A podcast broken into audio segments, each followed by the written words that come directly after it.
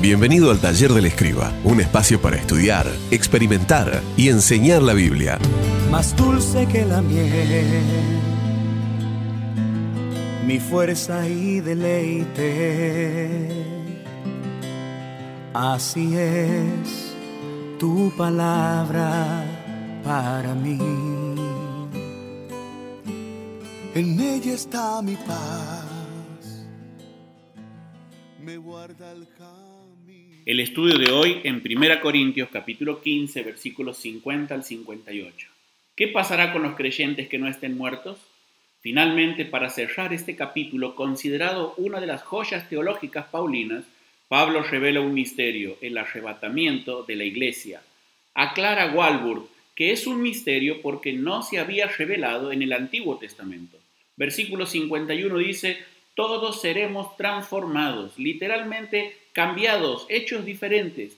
La naturaleza de esta transformación es explicada por medio de dos términos muy puntuales y similares a los utilizados sobre la resurrección. En primer lugar, incorruptible, es decir, que no se descompone, pero en segundo lugar, inmortal, es decir, que no muere. En el arrebatamiento de la iglesia, los creyentes que estemos vivos también recibiremos un cuerpo apto para la vida celestial. La aparente victoria del Edén y el Calvario por parte de Satanás y la muerte constituye en realidad su flagrante derrota. Cristo los venció al resucitar triunfante del sepulcro y la victoria de Cristo es nuestra victoria. Sea que hayamos muerto o que estemos vivos al momento del arrebatamiento, las escrituras nos aseguran que Dios nos proveerá de un cuerpo apto para la vida celestial que nos espera. Si esa es nuestra esperanza segura para la eternidad, te pregunto, ¿cómo debo vivir la vida aquí y ahora? Bueno, en primer lugar, con convicción. El versículo 58 dice, primeramente, firmes, metafóricamente hablando, con una posición tomada en cuanto a la certeza de la resurrección. Hay asuntos doctrinales que demandan convicciones firmes. La resurrección y el arrebatamiento pretribulacionista de la iglesia son algunos de ellos. Pero en segundo lugar, con constancia, literalmente inamovible. Pablo a los tesalonicenses los exhortó a no dejarse mover fácilmente de su manera de pensar en cuanto a los eventos futuros. Pero en tercer lugar, con crecimiento. Nuestra esperanza eterna tiene implicación temporal. Dios espera que nos involucremos en su obra y le sirvamos de forma sobresaliente. Finalmente, con conocimiento.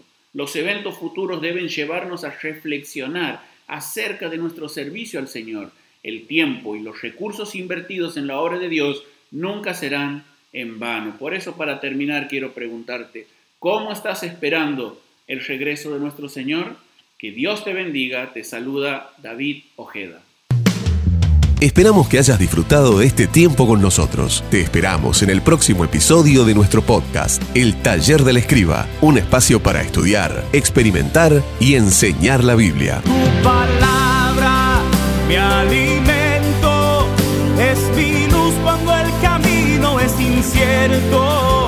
Tu palabra me da vida, me transforma y me renueva cada día.